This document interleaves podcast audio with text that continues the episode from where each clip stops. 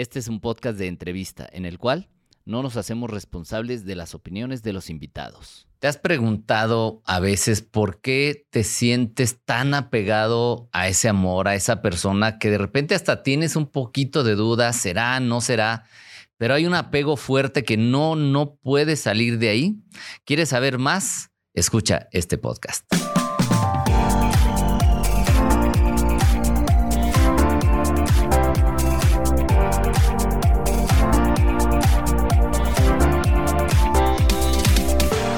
Tal? ¿Cómo estás? Bienvenido, bienvenida nuevamente a un episodio más del podcast Vive Más Libre. Yo soy Iván Martz y bueno, muy contento el día de hoy de recibir en este podcast a una amiga, además experta. Ella es Denise Ramos, es terapeuta familiar, es escritora y conferencista internacional y pues nos viene a hablar de un tema muy interesante que es ¿por qué nos apegamos a un amor? Bienvenida, Denise. Gracias, encantada de estar aquí contigo, Iván, y pues a darle a este tema. A darle este tema, sí, porque yo creo Este que tema. muchas personas, Millones. millones de personas que, que de repente dicen, ¿por qué estoy aquí? Pero me quiero ir, pero no me voy, y estamos apegados. Pero me gustaría empezar por entender que nos expliques qué es en sí el apego y de dónde viene esta, no sé si sea necesidad o carencia o qué es. Pues es todo, ¿no? Es necesidad, es carencia, es, es el apego, no, no, vamos a empezar por lo que no es. Ok, No es querer algo con todas tus fuerzas, no es desear algo o a alguien, porque nos vamos a enfocar en alguien, ¿no? sí,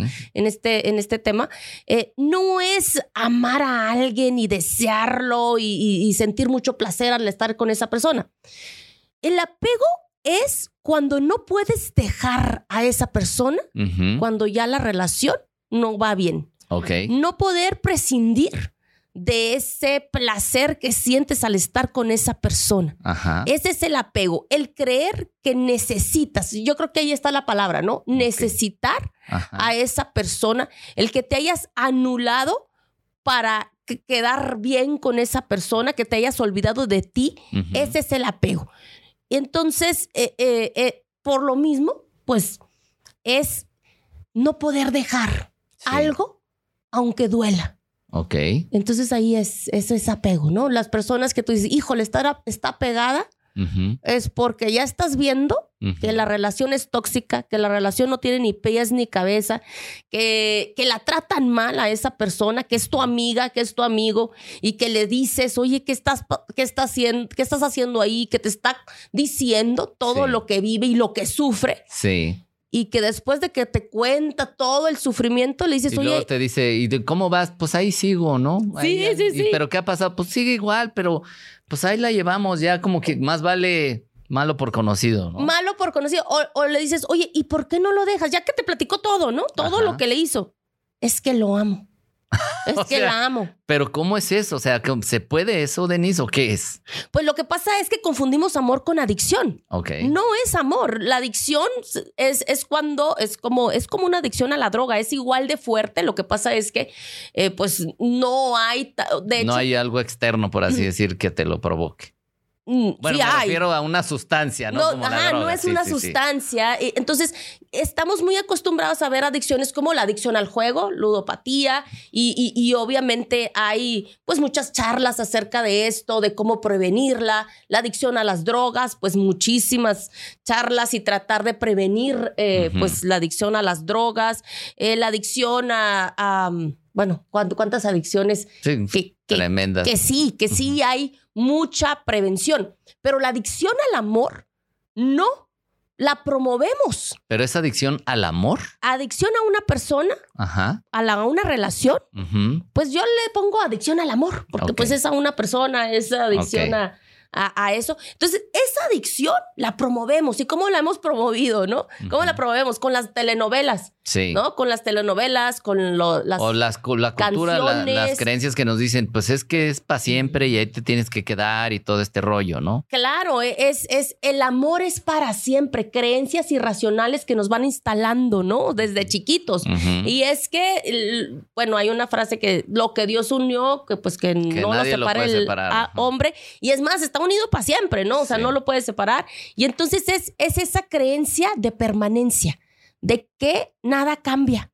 Todo se mantén- mantiene estático y es para siempre. Y ahí se va quedando, ¿no? O sea, so- realmente promovemos. O sea, Sí. e- es, es hasta cultural. Sí. Es, eh, ay, las canciones, qué tan románticas. Mira, dice que lo necesita para que sin ser ti feliz. me muero y que no, Que pues, no sin- soy nada sin ti, todo este rollo. Sí, ¿no? cántala, cántala. sí, la puedes cantar. Sí, hay una canción que yo canto en mis conferencias que me encanta ¿Cuál es? cantarla ¿Cuál para es? la de Sinel de Marisela. Ok. ¿Ya, ya te la sabes o no te la No, sabes? pero la puedes cantar un pedacito. Ah, puedo cantarla.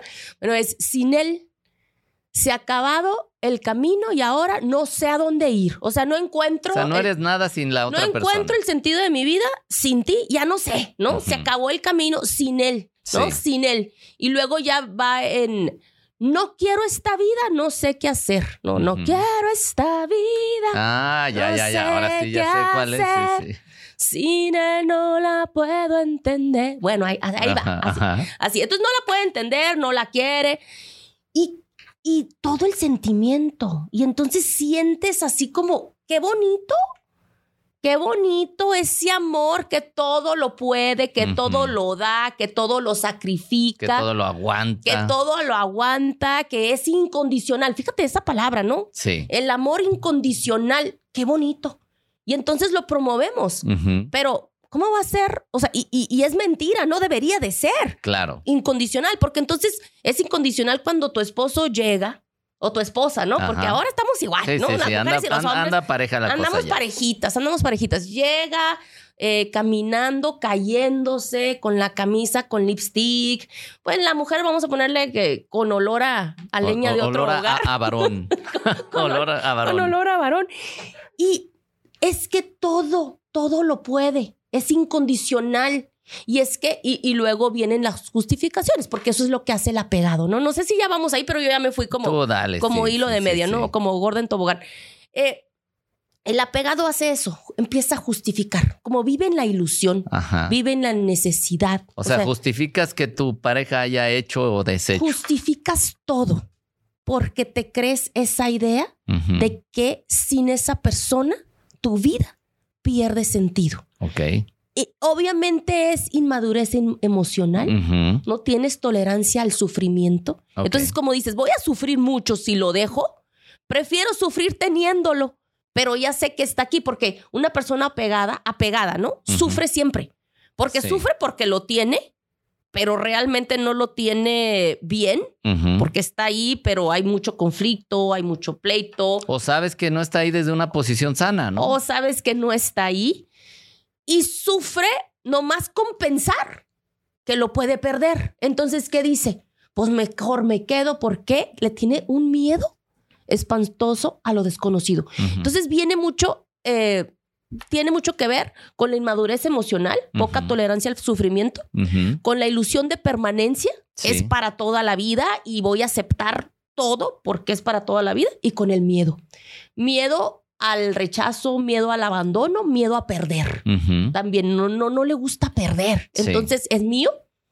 Y aunque no quiera jugar con él, porque también hay apegados así, ¿no? Ajá. Que es, es mío, esta persona es mía, casi mm, no me encanta. Es O más, sea, ya este juguete es mío, pero no juego con él. Ahí lo tengo nada no más. de juego con él, pero no quiero que nadie más juegue con Que él. nadie me lo toque. Como los niños de tres años, ¿te acuerdas? Sí, claro. Sí, el ju- juguete y nada más.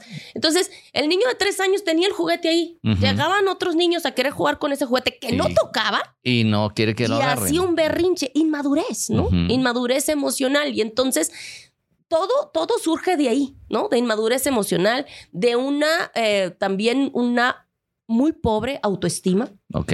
un autoconcepto muy pobre. Ujú. ¿Qué es un autoconcepto muy pobre? Piensas mal de ti misma. A ver, háblanos un poquito de eso porque yo lo veo totalmente relacionado, ¿no? Cuando te apegas, cuando estás desde la carencia a la necesidad, tienes un, un autoconcepto, pues, pues como dices, pobre, pero ¿qué es el autoconcepto? Es lo que tú piensas de ti.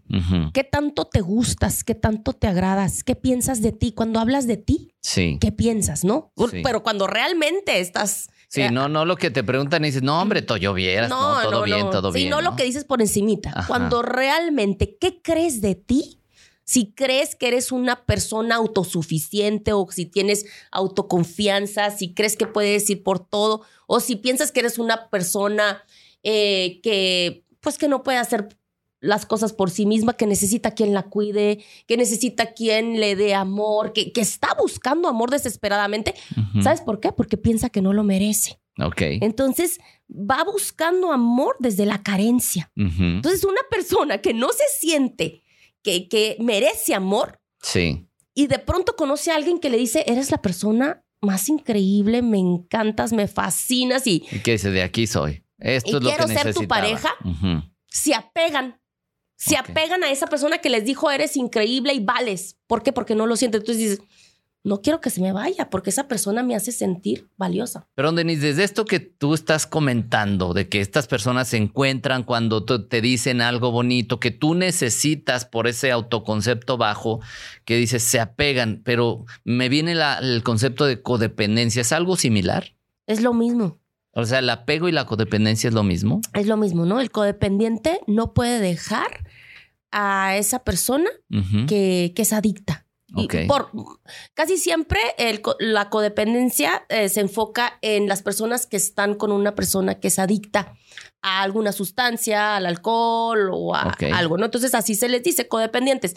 ¿Qué pasa? Que el codependiente no puede dejar a una persona que es adicta a pesar de que el amo de esa persona es, es, es la adicción.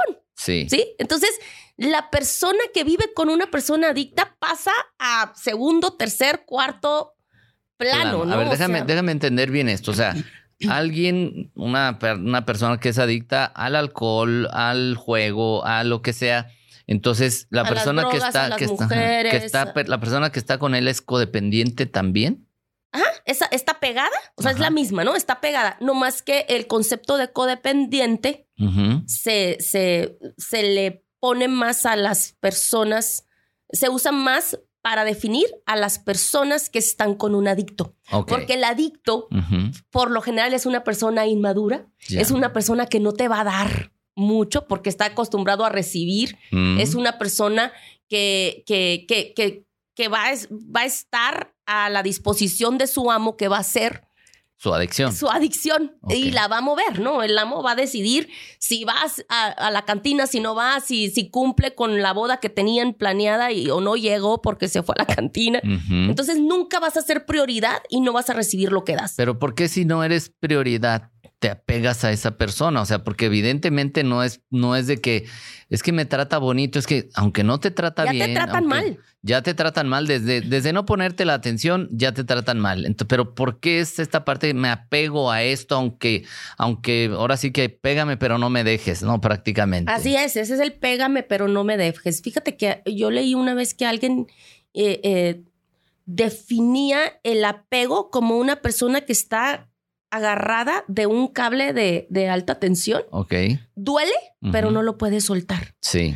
Le duele, pero tiene la ilusión. O sea, una persona apegada, como te digo, o sea, una persona apegada o codependiente es una persona inmadura. Tiene Sí. inmadurez emocional, tiene heridas, heridas de rechazo, de abandono, por lo mismo tiene un autoconcepto pobre, una autoestima eh, pobre. Sí. Entonces esta persona eh, se apega a, a lo que sea que le dé un poquito de cariño. Por eso esas son, son personas que se conforman con migajas Ya. y siempre viven con la ilusión de que va a cambiar. Siempre están esperando, es que va a cambiar y cuando cambie entonces me va a demostrar su amor. Es que va a cambiar y cuando cambie, entonces voy a ser feliz. Porque su felicidad, creen que depende de esa persona. O sea, realmente creen que la fuente de su felicidad y su placer y todo es esa persona, es la fuente de su apego. ¿Cómo van a soltar la fuente de su apego?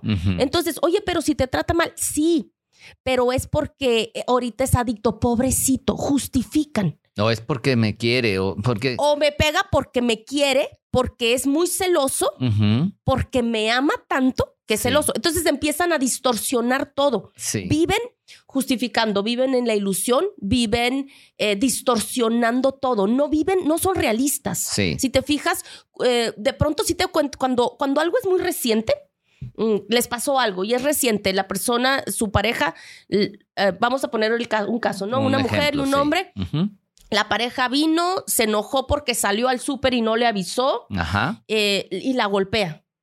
En ese momento siente el dolor de los golpes, siente la indignación, que la Sí. indignación es la ira ante la injusticia. Se va con la mamá y le dice, mamá, mi esposo me pegó y todo. La mamá le dice, ya no te regreses con él. Empieza a pasar la emoción de la indignación. De- del momento. el digamos, momento empieza a bajarse y se les empieza a olvidar. Es como una amnesia selectiva muy rara. Amnesia Es selectiva. como una Qué amnesia, o sea, interesante Se les ¿no? empieza a olvidar y entonces todo lo negativo lo minimizan y lo positivo lo ma- ma- maximizan. Sí. Eh, llegó el esposo y le y abre la puerta y hay un oso gigante de peluche Entonces ya con eso todos y los unas demás. flores. Se les olvidó los Sí. golpes y aunque traigan el moretón, se les olvida. Y luego ya dicen, ya ves que sí me quiere. Es que me ama y entonces maximizan eso, dejan de ver, viven, fíjate que viven como si estuvieran hipnotizados, Sí. así, o sea, como si estuvieran en un trance, Sí. en un trance hipnótico, así, o sea, viviendo como que sobreviviendo, viviendo entre sueños, ilusiones, mentiras, porque se mienten. Eh, El codependiente es igual que el adicto, ¿sí sabes que una persona adicta es muy mentirosa? Mm. El codependiente le cree las mentiras porque se las quiere creer, se las Sí. compra.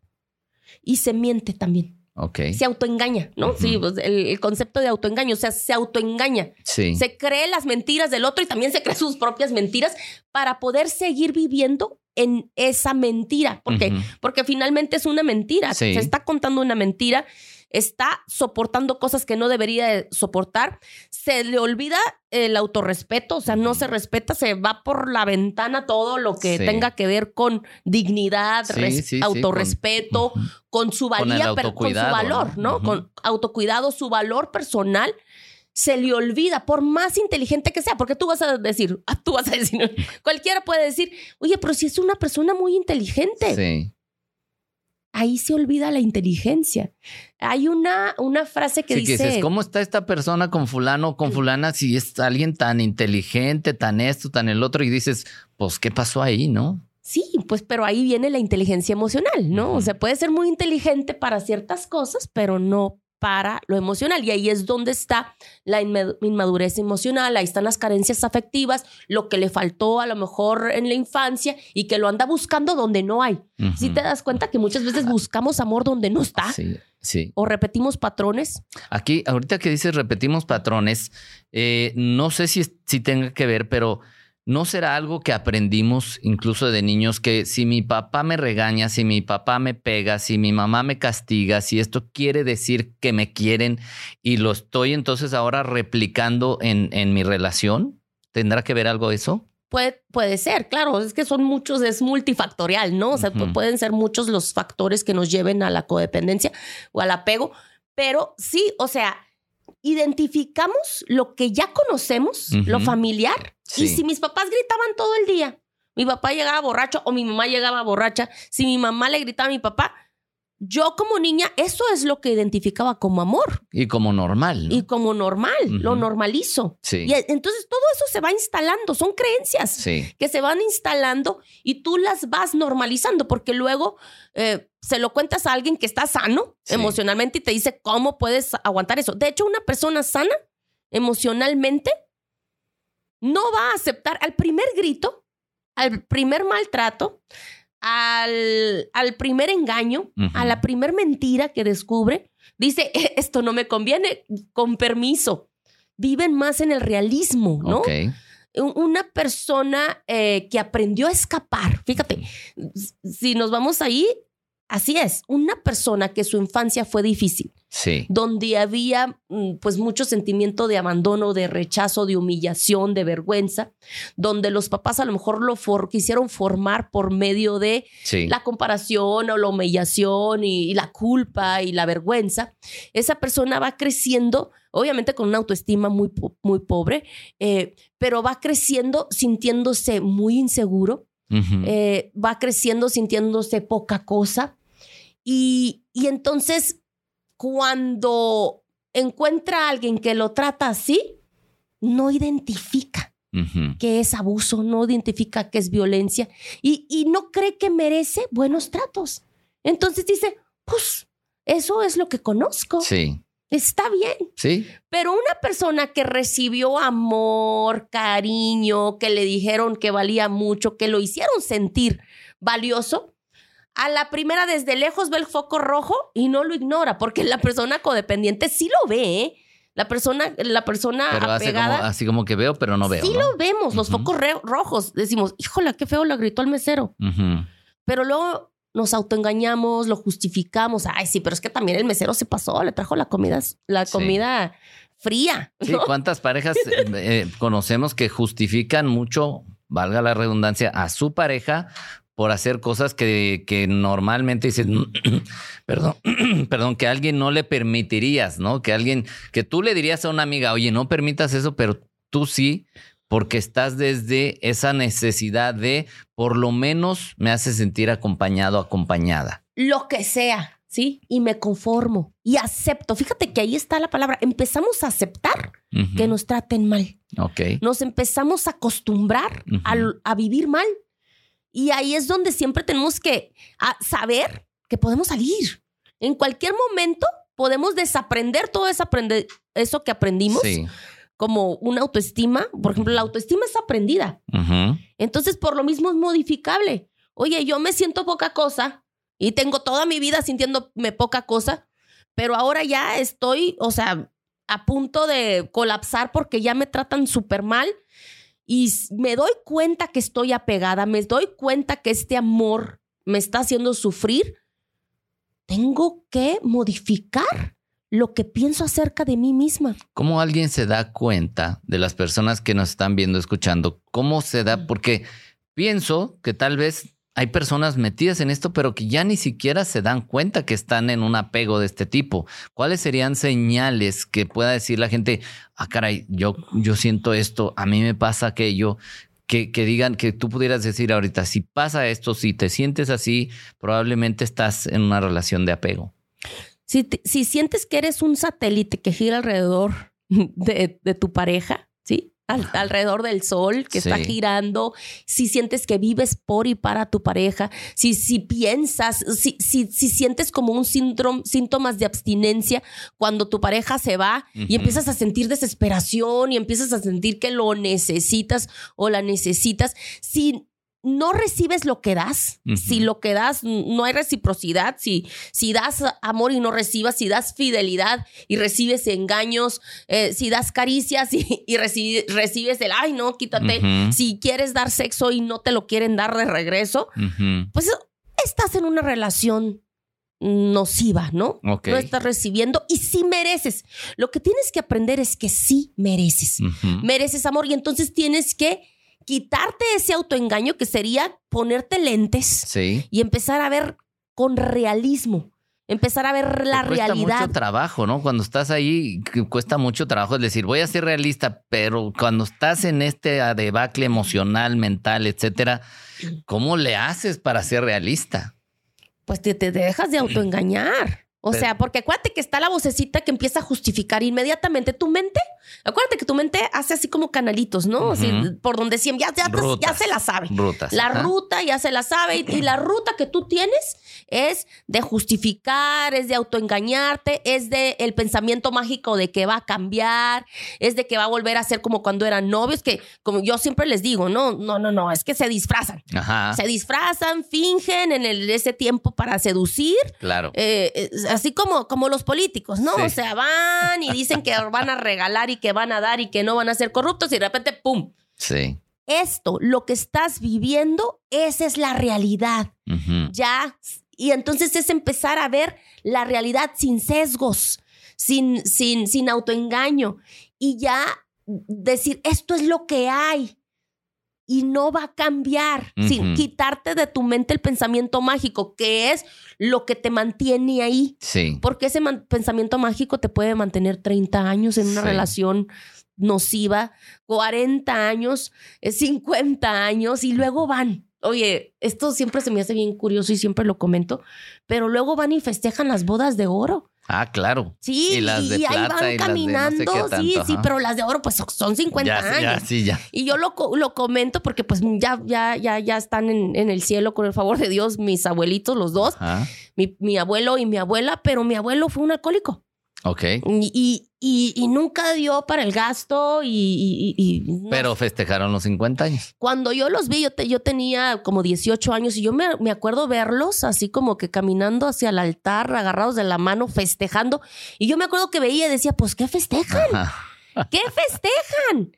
Y, hay un- y, y- y yo digo, es Pues que, el aguante, ¿no? Por lo menos. es que creen. Eso es lo que se les metió a la, la idea o es un mandato social. Sí. Aguantar una relación nociva es un valor. No, no es un valor. Es una forma de autodestruirte. Es una forma de autocastigo. O sea, yo, yo, yo eso es lo que más digo. O sea, no es un valor, es que aguanté hasta el final. Mira qué Y bueno todos, soy. Mira y aplaude, y ¿no? todos aplauden. Por eso te digo que fomentan Sí. la codependencia, fomentan el apego y fomentan las relaciones para toda la vida, aunque estén mal. Sí. Y eso es lo que tenemos que ir, los que nos dedicamos a esto, como tú y yo, a, a gritarlo a los a cuatro despertar, ¿no? a despertar y decir, sí, sí te dijeron que el amor es para siempre, sí te dijeron que, que la gente eh, tiene que aceptarlo todo, el amor lo puede todo, lo soporta todo, lo, Ujú, lo, lo, ujú. sí, l- no es cierto. y así como lo dices, como hablas tú, que me encanta, Iván, que dices, no, no es cierto. Bien serio, ¿no? Es que me, me gusta mucho porque tú no, tú nomás dices, no. Cuando yo te pregunto algo, no, no, no, no es así. No es así. Y yo, ¿pero por qué? ¿Por qué no? Porque así dijo Porque- mi papá. ¿no? Porque no es así. Sí, o sea, no es verdad. Sí. Nos vamos creyendo esta, eh, todo esto de el amor es para siempre. No es cierto. La gente, es más, tú no eres el mismo que hace un año. Claro. O sea, Vamos así, somos dinámicos, ¿no? somos dinámicos, vamos cambiando. Eh, y, y- y- y todo lo justifica, todo lo puede. No, no, no lo puede todo. No es cierto. Y entonces cuando empiezas a, a- a decirles, es que eso no es el amor. El amor es, obviamente, sentirte a gusto, en paz, que haya reciprocidad, acompañar y que te acompañen, que haya deseo eh, de las dos partes, porque está, no está padre que nomás una parte desea la otra y la otra, pues sabes que no te deseo, pero ahí, ahí quédate, ¿no? Oye, y este, y en- eh, cuando estamos hablando que sean señales muy claras, ¿no? Que la pareja es adicta o es agresiva o cosas de ese tipo, como que es más fácil identificarlo, aunque no es fácil soltarlo. Pero cuando hay situaciones donde dice, pues es que es buena persona, en realidad es buena gente, no hay algo que yo diga, pues tiene esto, tiene el otro, pero, o sea, también se puede estar apegado a, a relaciones donde aparentemente todo está bien. Si te sientes a gusto en la relación, pues es una relación padre, ¿no? O sea, no es apego, porque estás bien. O sea, las dos partes están bien, están tranquilas, se apoyan, son amigos, eh, tienen sexo, pues se ayudan. Pues está bien, ¿no? El problema no sé cuál es el que tú estás viendo, ¿no? O sea, a ver, No, no, es que a lo mejor sí, o sea, que es que hay gente que hasta dice, pues parecemos, o sea, nos llevamos bien y todo, pero parecemos más como roomies. Ah, bueno, porque se acabó eh, el deseo. Ajá. Si, si dicen que son roomies Ajá. y casi, casi que cada quien está en su recámara, es porque ya no hay deseo sexual, ¿no? Entonces, cuando no hay deseo sexual y una de las partes sí quiere, de hecho me acaba de pasar que tuve una, una pareja donde ella quiere, este, Una pareja en terapia. una pareja en terapia, Sí. sí. Vamos aclarando, Sí. ¿verdad? tuve una pareja que sí quería, no, tuve una pareja en terapia, ajá, porque a eso me dedico, Sí. y, y ella sí quería Ajá. y él no. Sí. y jóvenes, ¿eh? O sea, no te estoy hablando de que, ah, pues es que ya tienen 80 Ya por la años, edad, ¿no? Sí, claro. No, no, no, jóvenes de, de 40, Jovencísimos, diría yo. súper jóvenes. y, y yo le digo, bueno, ¿hace cuánto no tienen relaciones sexuales? Ujú. Hace dos años. Ok. O sea, hacía dos años y ella sí quería y él, pues ya no quería, ya no, ya no le apetecía, Sí. ¿no? Entonces ahí tienes que saber que, por ejemplo, o sea, el sexo no es lo más importante en una relación, pero sí es muy importante. Sí. Y si para ti es prioridad, para, si para ti sí es muy importante, ¿qué haces ahí? Si Pero no la te- gente que dice, oye, pero, pero, o sea, todo lo demás está bien, pero ¿por qué le das tanta importancia a eso si en todo lo demás estamos bien? En el caso de la pareja que tú Porque para ti es importante. y, que- y que el otro diga, pero pues para mí no, hay que. Pues pues adiós, búscate a alguien frígido como tú, ¿no? Frígido. Sí, o sea, búscate, búscate a alguien que tenga cero lívido como tú. Ok. Es que te- también ahí es, ahí, ahí es donde nosotros tenemos que voltear a ver cuáles son mis necesidades, mis deseos, qué, qué quiero yo de una pareja. Y si antes sí, sí había, Ya, ahora de repente, ¿qué, qué, qué pasó, no? Oye. ¿por qué se acabó? Ajá. Y me viene a la mente también personas que se apegan a amores imposibles. ¿Existe Ah, eso? sí. O sea, de que estoy apegado. Y es que si no me hace caso, si no, no sé qué, aunque la otra persona ya te haya dicho, oye, yo soy claro, yo no voy por aquí, yo, etcétera, este, nos apegamos a veces a amores imposibles. Claro, nos podemos apegar, por ejemplo, a, a una persona que ya está casada Ajá. y ahí estamos esperando que se divorcie, ujú, ¿no? O sea, y eso también es vivir en la ilusión, con el pensamiento mágico de que se va a divorciar Sí. y de que, y de que es que, eh, pues, está por los niños, ya ves, ¿no? El tema de siempre, la, justificación y creértela, ¿no? Sí. Porque, pues, no es cierto, ¿no? O sea, otra vez vengo con, no es cierto, o sea, por lo general están por la pareja. Ajá. Están por la pareja, por lo que tú quieras. A lo mejor les da lástima, a lo mejor si la quieren, por lo que sea, pero, pero pues hay gente que ahí se queda, ¿no? Yo tuve una paciente que duró ocho años, fíjate, ocho años en una relación donde él estaba casado. Ella empezó con él pues desde que estaba joven, jovencita, y pues imagínate ocho años, ¿cuán- Claro. ¿cuántas posibilidades perdiste, Sí, no? sí, por supuesto. por estar enamorada de un hombre que, pues que inaccesible, vamos a Sí. decirle, o casado. O accesible por ciertos momentos, digamos. Accesible solo por, por momentos, en domingos no. Entonces, eh, estaba ella pegada, bueno, en esta relación y resulta que finalmente se divorcia el hombre. Y tú pensarás, pues se casó con ella. Pues no. Pues no, se casó con otra, Ok. se fue a vivir con otra, la dejó. Cuando llega conmigo a la consulta, resulta que ella seguía manteniendo la ilusión de que cuando se enfadara de la otra, De la nueva. de la nueva, iba a estar entonces con ella. se iba a acordar que ella siempre fue, estuvo ahí eh, incondicional, Sí. como la misma de ayer, la incondicional, Ah, sí. y iba a volver, y, y que iba a volver con él. O sea, imagínate eso. Entonces, ¿qué es eso? Pues es apego. Y pues obviamente, pues yo la ayudé a desapegarse, a cortar todos los vínculos, porque se llevaba con el papá, se llevaba con, con las hijas de él, porque la habían presentado como Sí. la, la amiga tía, no sé, o sea, seguía manteniendo todos los vínculos esperando. Ok. Eso vive la gente apegada, Ajá. vive esperando. Ok. No viven en el aquí y en el ahora. No viven su realidad. Viven esperando, esperando tiempos mejores, esperando. Y, y, pues yo creo que tú eres eh, también el experto en eso, pero oye, yo siempre les digo en, en mis cursos o conferencias, a ver, ¿qué, qué estás esperando? ¿Qué tal que uh, no sabemos, ¿no? ¿Cuándo va a venir la muerte y nos va a decir, hey, vámonos? Claro. Sí. Y tú Y- te quedaste ahí a medias. Y tú te quedaste, espérate, es que apenas iba a empezar a vivir. ¿Cuándo? Cuando el hombre cambiara o cuando ella cambiara, o sea, o cuando me quisiera o cuando dejara al esposo. Viven esperando. El adicto afectivo, porque lo vamos a poner también así, adicto Sí. afectivo, codependiente, apegado, eh, vive esperando. No vive en el aquí y en el ahora. Y no, No, tiene una visión realista. no tiene una visión realista. Eh, vive desde la carencia, desde la herida emocional, desde la necesidad. Vive desde una persona con una autoestima muy pobre. Eh, vive desde una autoimagen también muy pobre, Sí. negativa Sí. acerca de sí misma. Es más, no se gusta. Es una sí. persona que no se gusta a sí misma. Es una persona que no le gusta estar sola consigo misma. No sé si has conocido personas que dicen, ay, no, es que no me gusta estar sola. Sí, Y siempre anda bu- buscando y, oye, eh, hay tal película. Y tú le dices, "Ah, oye, pues, ¿y ya la viste? ¿Y qué te contestan? No, pero ¿por qué? Es que nadie me quiere acompañar. Pues vete solo, ¿no? Pues Vete- llévate a ti. Y hay otros, bueno, por ejemplo, en mi caso yo disfruto mis espacios solo, ¿no? Pero, pero sí, ciertamente conozco personas que no, no es que si están solos, a ver qué, a ver qué. Y ahora con el tema de redes sociales, bueno, pues peor, ¿no? Peor tantito. Sí, o sea, no disfrutan de estar con ellos mismos porque no se aceptan, porque no se quieren, porque no se gustan, porque necesitan a alguien que esté ahí.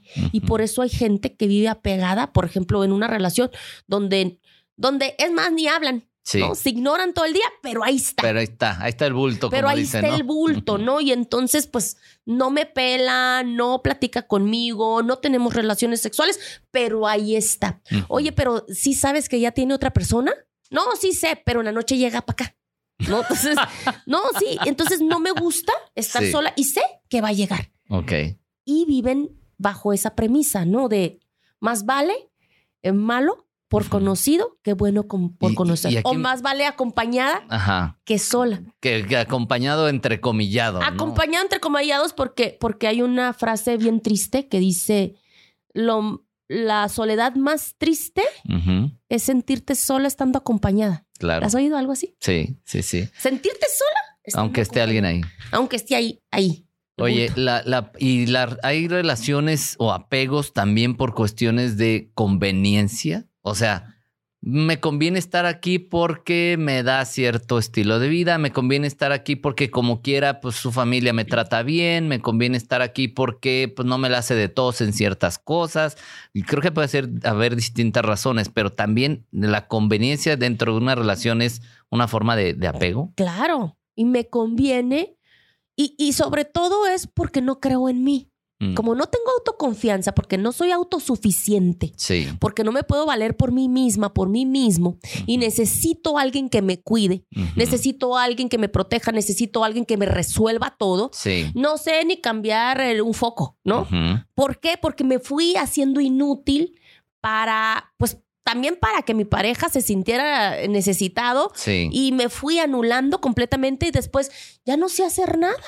Ya no me sé valer por mí misma, ya no me ya no sé pagar ni la luz, ni el agua, ni el gas. Sí, sí, ¿Dónde se paga? No sé. Sí. Y entonces, como yo me siento incapaz, yo siento que no puedo y no trabajo en mi autoconfianza o en mi autoeficacia, entonces me vuelvo también dependiente, Ok. codependiente, porque dependo de esa persona. Oye, pero te trata mal, sí, pero yo no tengo que trabajar, me resuelve. Traigo el este, carrito, me paga mi traigo celular. carro, le- es más, ni, ni gasolina sé echarle, echa por mí. Es más, Sí. hay gente que no sabe manejar. Sí. Yo conozco a muchas mujeres, bueno, conocía porque ya, ya no es tanto, pero antes, Sí. o sea, ¿Para qué si me llevan y me traen, no?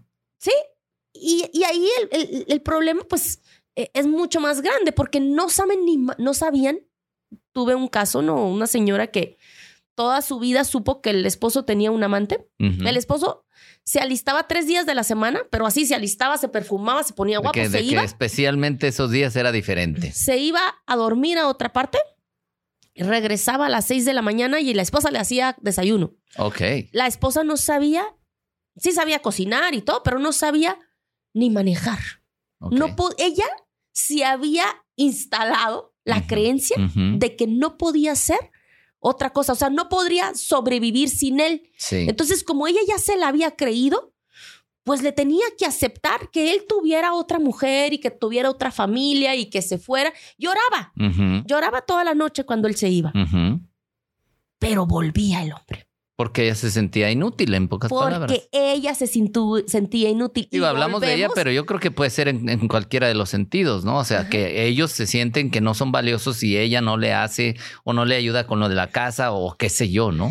Ah, claro, claro, ¿no? O sea, digo, para ser un poquito parejos en ese Para ser pa- parejos, asunto, porque ¿no? luego parezco muy feminista, como que no, no más es la mujer y, y- y sí, sí es cierto. Sí, sí puede haber hombre que diga, no, pues es que yo necesito que, que es la única que me hace la comida como a mí me gusta y este, la casa limpiecita y, Ahí- ahí y hay se- unos que hasta que también los mantienen, ¿no? Sí, sí, por eso digo, real, como decías hace rato, ya la cosa está más pareja. Ah, claro. Eh, a- aquí para este juego, creo yo, la- está la parte que dice yo dependo de ti, seas, llámese él o ella, este, Y, pero también el otro juega el juego de yo quiero que dependas de mí justamente para Ah, poder hacer esto. ¿Entra ahí algo de eso? Claro, claro. Yo, yo quiero que tú dependas de mí y por lo mismo, oye, no te voy a poder comprar carro, ¿no? Coche. Ujú. No, no, no, no voy a poder. Y entonces, pero yo te voy a llevar y traer. Sí. Y, ah, no, no, tú no te preocupes, tú no hagas el súper, yo lo voy a hacer por ti. No te preocupes, tú no pagues nada, yo lo voy a pagar, a ver qué necesitas. No, no, no, no, no te subas, yo cambio el foco. Y se hacen, también nacen Sí. a gente codependiente, ¿no? Sí. O sea, dependiente. Y los dos vienen desde una autoestima baja, etcétera, etcétera. ¿no? Que me necesites. Sí, porque hay personas que los dos son, son, están apegados. O sea, los dos se, se creen que, que, que el amor se necesita. Es decir, no, no estoy contigo porque te prefiero, porque le vienes bien a mi vida, porque yo siempre digo, ¿no? O Porque sea, nos vemos bien en sociedad. porque también puede Sí, ser, no claro, es que hay, hay todo, de eso, ¿no? sí. Hay todo. Estoy contigo porque te necesito y necesito que tú también me necesites para que no me dejes.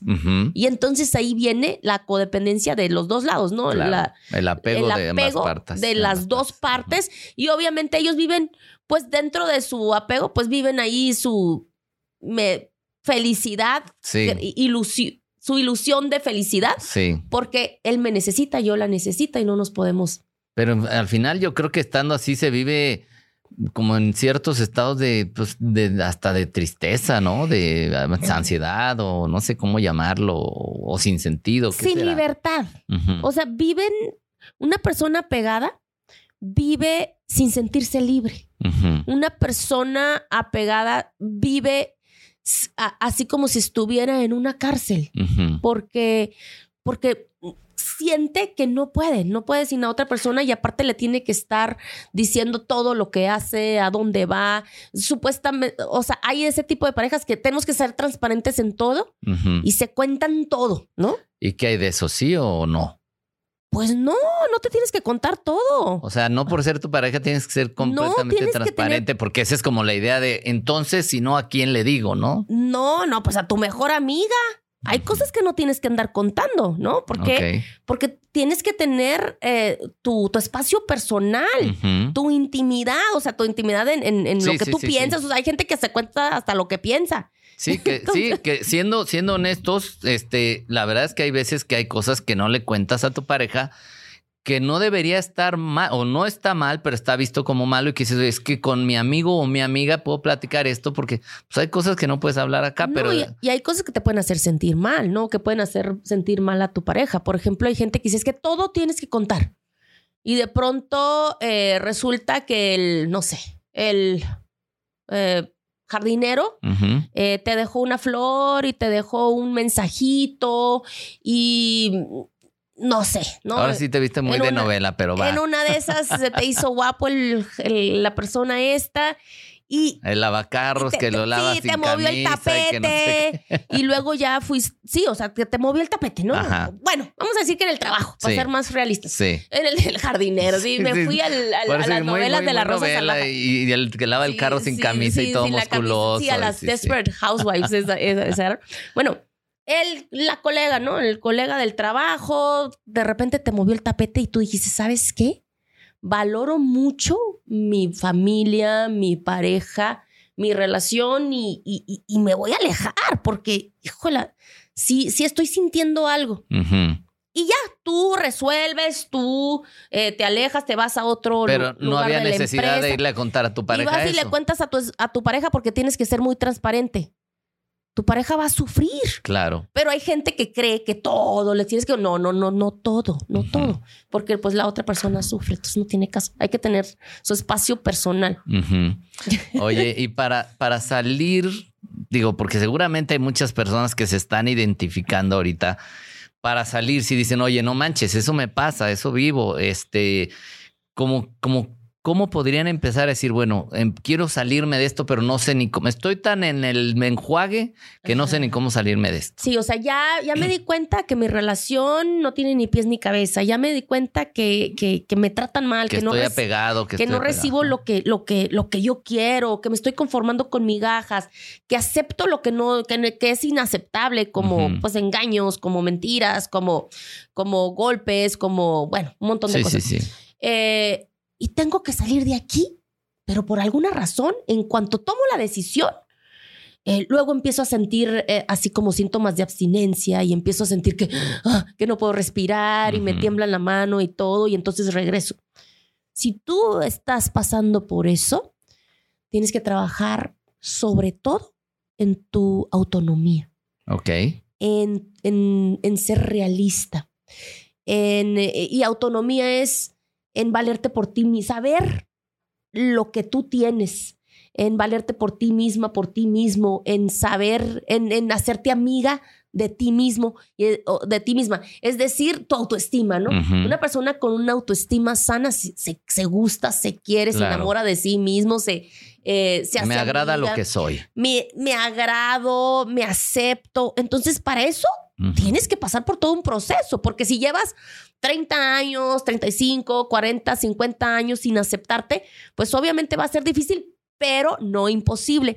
Y entonces, autoconfianza, ¿no? Autoeficacia, como le quieras llamar, de creer en ti mismo, de, de creer en tus fortalezas y en lo que puedes hacer, hay que trabajar en eso. Que todo eso es autoestima, ¿no? Sí. Autoestima es este, autoconfianza, es eh, autorreforzamiento, es autoconcepto, Autocuidado. es autocuidado, es autoimagen, es cuando tú te rescates, cuando te enamores de ti, cuando creas en ti y digas, ¿y por qué no? Y si ella o él puede hacerlo, yo, Yo también, ahí vas a empezar a adoptar una, pues, ¿cómo, se, cómo le podríamos decir?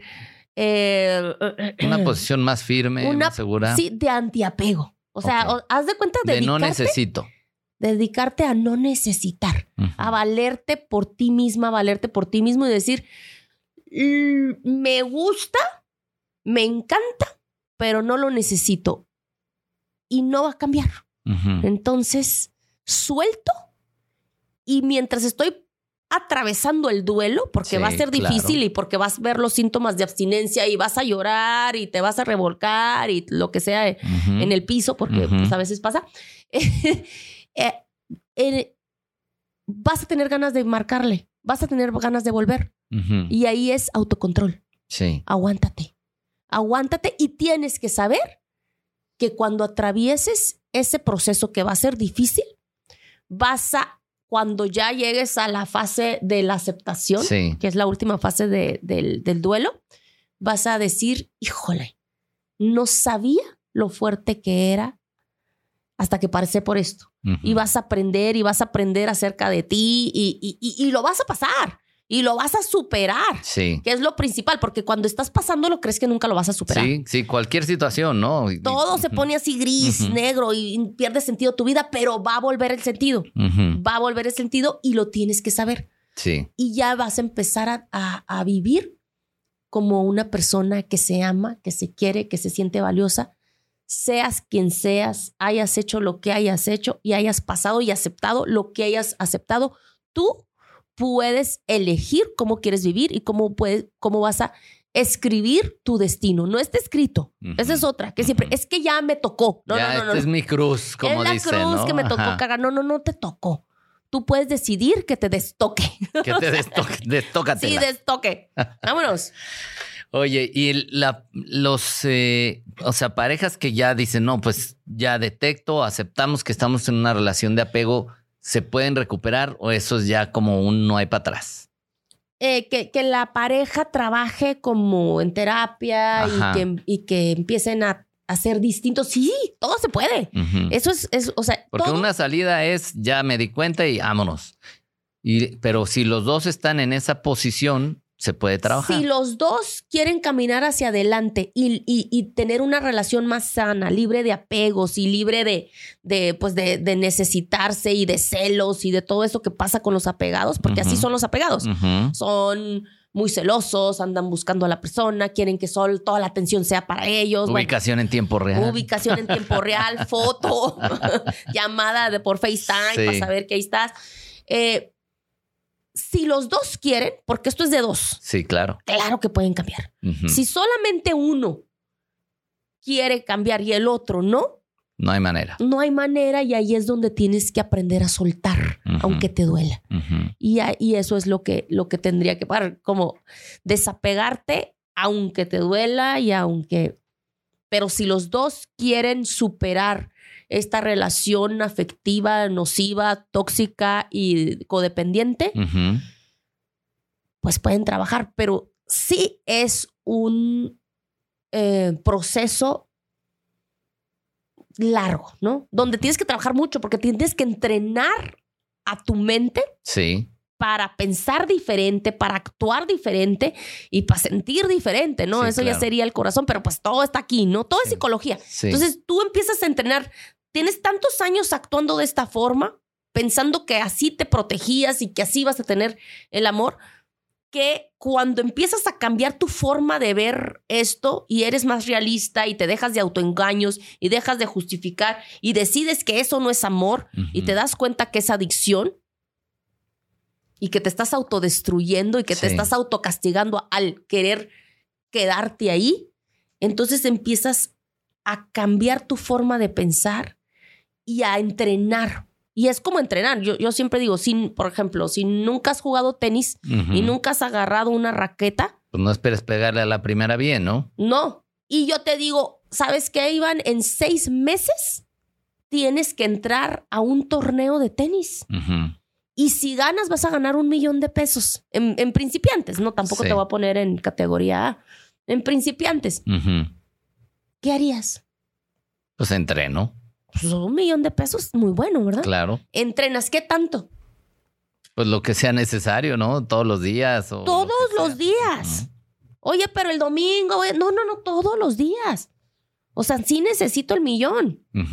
y, pues en seis meses, pero es todos los días. Sí. Igual es la mente. Si tú llevas 40 años actuando igual, con todas estas carencias y con toda esta inseguridad y estos miedos, es entrenamiento mental. Tienes que entrenar a tu mente para enfrentar tus miedos, para hacer, para tener más autoconfianza, para enamorarte de ti, verte al espejo, darte cuenta que la persona que te está viendo es una persona valiosa, sacar y destruir todas esas creencias que te instalaron tus papás, tus abuelos, el coach, la maestra, todos los que te dijeron que no servías para nada o los que te ignoraron y darte, eh, como dicen ahora, ser tú, tu entrenador, tu coach o tu mamá, papá, ¿no? Pero ¿se puede hacer solo eso o si es necesario tener un acompañamiento?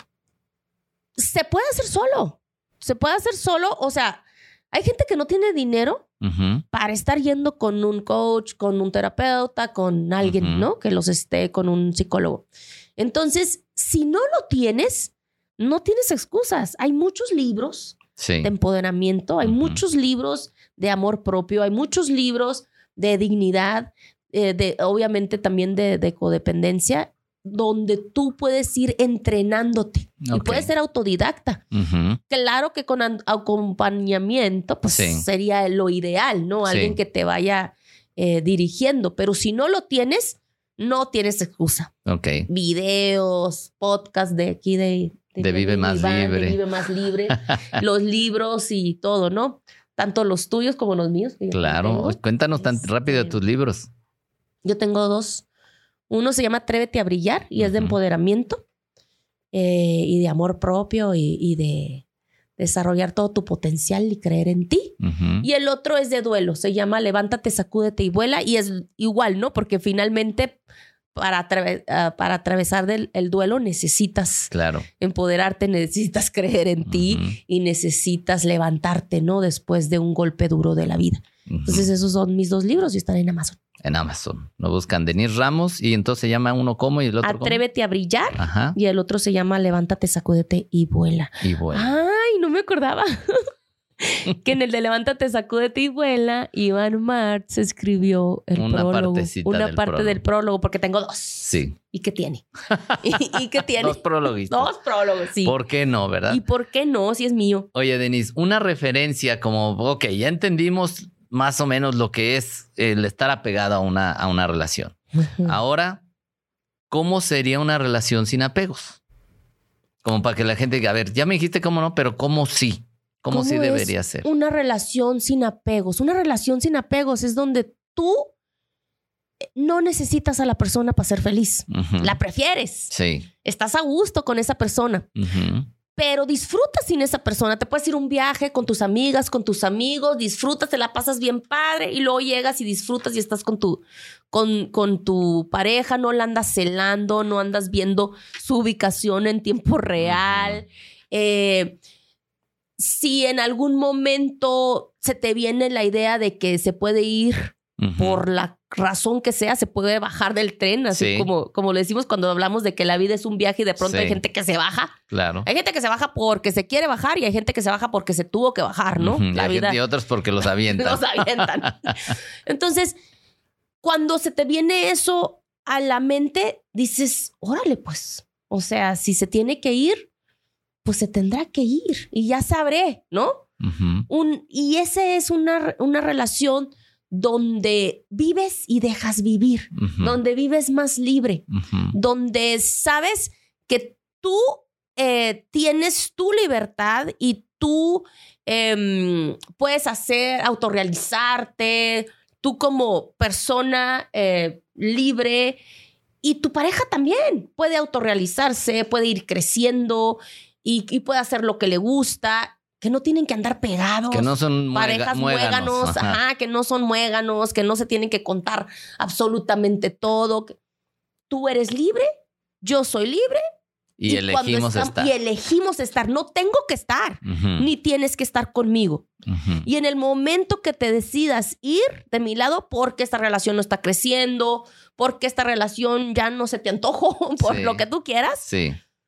Me va a doler, pero no se me va a acabar la vida no se le va a acabar el sentido a mi vida. Entonces, cuando tú pienses así y que digas, y pues no va a ser igual la vida, pero va a seguir siendo todo dar, aunque sí voy a vivir el duelo, Sí, claro. esa es una relación antiapegos. Esa es una relación sana. Ok. Oye, y personas, ya, ya casi se nos va el tiempo, pero que, que se estén dando cuenta que están en ese tipo de relación que ya no quieren estar, que están apegados, etcétera, pero dicen, pero me va a doler mucho por, no solamente por la persona, sino porque, ya ni se diga teniendo hijos, pero ¿por qué? Porque hay un círculo común alrededor de amigos, de familia, que, la, que, es, que quiere mucho a la suegra o al suegro o al primo o al no sé quién y que, y que dice, es que son tantos factores que me va a doler demasiado esto, aunque sé que no estoy feliz aquí. ¿Qué pueden hacer en ese caso? Aguantarse el dolor, aguantarse el dolor. O sea, finalmente es soltar aunque te duela, porque todo eso se va a ir. Y lo sabemos, por más que digamos, no, es que mi suegra me cae a todo dar. Bueno, sí hay casos, ¿no? Sí, Sí. hay casos en que los suegros siguen siendo bien lindos, pero hay casos en los que no. Pero ya no puedes tener la misma cercanía tampoco. No, tampoco. Y las navidades juntos y todo esto que, pues a lo que también nos apegamos. ¿no? Claro, claro. Entonces ahí es, te aguantas. Te aguantas, o sea, va a doler. No hay forma de sacarle la vuelta. Es que, le- es que no quiero el dolor. Bueno, pues quédate ahí toda tu vida. Que ¿no? también duele. Pero va, o sea, y siempre pregunto yo, mi pregunta para todos los que se quedan en relaciones que ya no tienen ni pies ni cabeza, les digo, ¿qué prefieres? ¿Un dolor intenso, muy fuerte, pero temporal, a un dolorcito no tan intenso, permanente, que ahí está, duro, constante? Claro. año tras año, porque en tu mentecita ya está la idea de que, hay que soltar esta relación, ya no le está aportando a mi vida, ya no estoy recibiendo lo que estoy dando, o lo que sea que sea, o ya no me dan sexo y a mí sí me gustaba, ya ni me acuerdo cómo se sentía. Entonces, sí, pues y yo, o sea, y, y, solamente tengo una vida. Y ahí es cuando te regresas a la aquí y a la hora. Sí. ¿Cómo quiero vivir mis días? Sí. ¿Un dolor intenso pero temporal? ¿O un dolor mediano pero mediano, pero permanente? Tú eliges. Claro. Entonces, si tú dices, no, pues el mediano permanente, porque el dolor muy fuerte, porque no tengo tolerancia al dolor, pues agua, pues ahí está, ¿no? Ya lo decidiste, son decisiones que tomas. ¿no? Ok, muy bien, pues el tiempo se nos, se nos, se nos está terminando. Denise, ¿qué mensaje final le quisieras dejar a las personas que nos están viendo y escuchando? Ah, pues que se enamoren de sí mismos. Creo que ese es, ¿no? O sea, que, que, te enamores de ti, seas quien seas, estés como estés, que no te compares con nadie, que aprendas a confiar en ti. Y hay una frase que me gusta mucho, no sé dónde la oí, que dice, nadie es como tú y ese es tu mayor poder. No hay nadie como tú. Entonces, cuando tú empieces a reconocer eso y empieces a darte cuenta y a, gustarte y a no compararte, porque obviamente la comparación es el tiro de gracia para la satisfacción contigo misma, contigo mismo, y, y ahí sí baja la autoestima cañón, es saber que no hay nadie como tú, gustarte todos los días, de hablarte bonito, irte enamorando tanto que no aceptes malos tratos, migajas y que no aceptes menos de lo que mereces. Sí. ¿Cómo vas a saber qué mereces? Pues cuando te ames. Ok. Muy bien.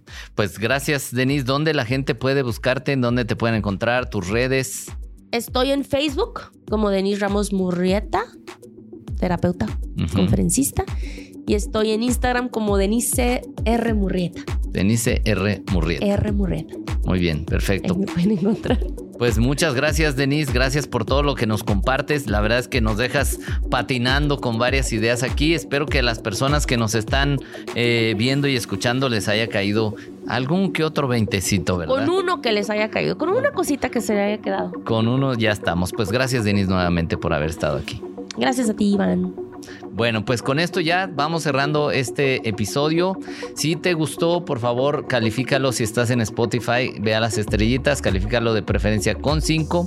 Si estás en YouTube, no olvides suscribirte y dejarnos algún comentario. Y si crees que esto le puede servir a alguien más, por favor, compártelo para llevar este mensaje.